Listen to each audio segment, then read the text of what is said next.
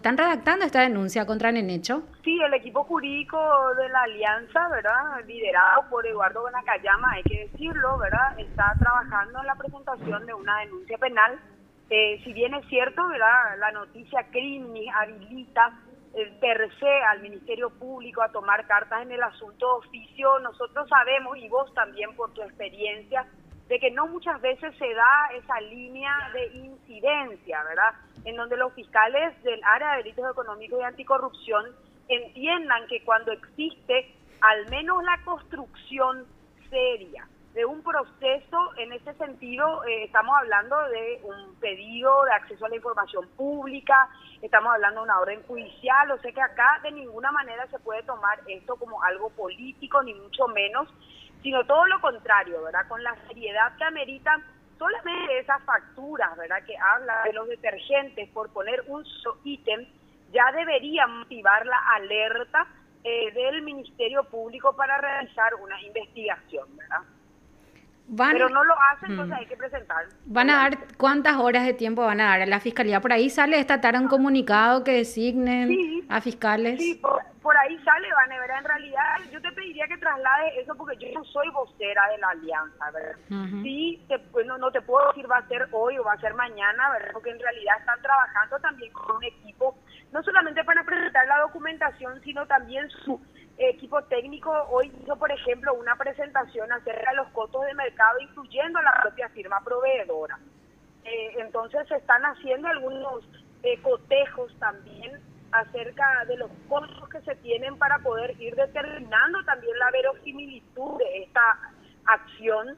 Eh, y bueno, lastimosamente no, no va a haber una respuesta rápida, ¿verdad? Eso también hay que decirle a la audiencia, a la ciudadanía, que acá la respuesta rápida se va a dar el domingo en las urnas.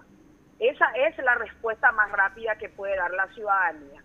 La justicia con todos sus bemoles, con todo el sometimiento, con todo el retroceso que implica una era de un ministerio público que no tiene una línea definida, eh, entonces, y que, que, politiza bastante cuando se trata de investigar a los poderosos, entonces no podemos encontrar rápidamente alguna justificación y respuesta. Entonces la respuesta rápida, Vane, se da el domingo cuando la gente salga, participe, elija sin ninguna necesidad de, ninguna, eh, digamos, ningún incentivo, que sea el, el, hecho de ver estos robos pandémicos que se estructuraron no solo a nivel del gobierno central, como lo hemos detectado, un grupo de diputados, sino además esto se trasladó en las gobernaciones y las municipalidades. Eh, Katia, también la responsabilidad que tienen los eh, la Contraloría General de la República. Intentamos hablar con algunas de las autoridades, con el Contralor incluso, y nos dijeron que hoy no va a hablar nadie. Hay un silencio también de este órgano responsable de realizar esta auditoría. Sí, en realidad la, Contraloría tiene un, un ámbito de auditoría que podría bien ordenar, pero también va a ser simplemente una resolución de entrada, ¿verdad? Opinar ellos en este momento solamente de la decisión que puede tomar el órgano contralor a raíz de este escándalo de realizar la auditoría. Más datos no nos van a poder dar tampoco, Vane, ¿verdad? Entonces hay que respetar también los tiempos de las instituciones. Nosotros entendemos que esa auditoría es importante, aunque no conclusiva ni definitiva. Eso se puede suplir con una investigación penal seria que es lo que nosotros verdaderamente esperamos, ¿verdad? No, de hecho no va a haber ningún resultado, pero eh, tampoco hay un anuncio de, investigación, seguro que mañana lo harán, ¿verdad? Por eso nomás te decía, al igual que la fiscalía, ¿verdad? Lo que decías de la investigación de oficio y esperamos que en ese mismo sentido también actúe en la Contraloría. De hecho, que es de la Cámara, ¿verdad? Porque nosotros tenemos atribución, ya hemos solicitado varias auditorías especiales eh, cuando se detecta alguna denuncia que llegue hasta la Cámara de Diputados, normalmente presentamos una nota, no va a ser la primera vez. Entonces, bueno, yo también voy a estar conversando con los colegas, eh, fundamentalmente un llamado a los colegas que representan a, Asunción para poder ocuparnos un poco de ese pedido formal que se realice si es que no hay una comunicación de apertura oficiosa de auditoría especial de estos 21 mil millones de guaraníes. Y como diputada también, ¿qué reflexión te deja todo lo que fue el proceso judicial, eh, la presentación del amparo, la apelación que presenta la, la, Municipalidad de Asunción diciendo que estos documentos son privados, que pueden afectar a las empresas, incluso que se pueden falsificar firmas?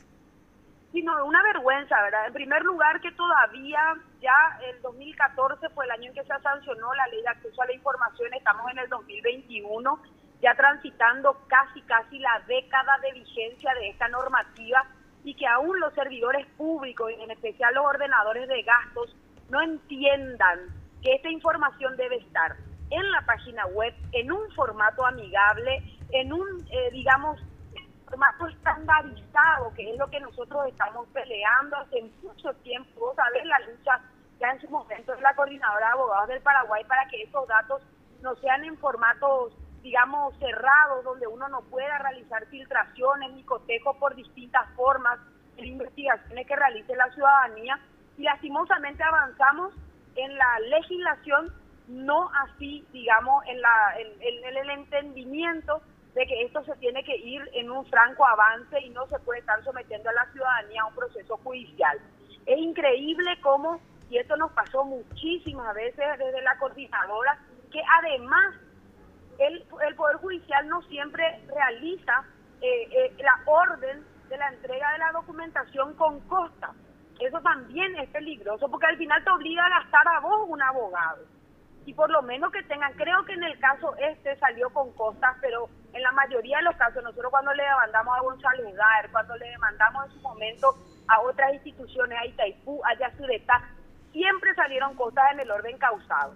Imagínate lo que eso significa para aquel ciudadano que quiere realmente realizar ese rol de contralor que tiene, tiene que contratar un abogado y además el juzgado no le da lo que le corresponde, que es ante la negativa, que pague el administrador de su bolsillo.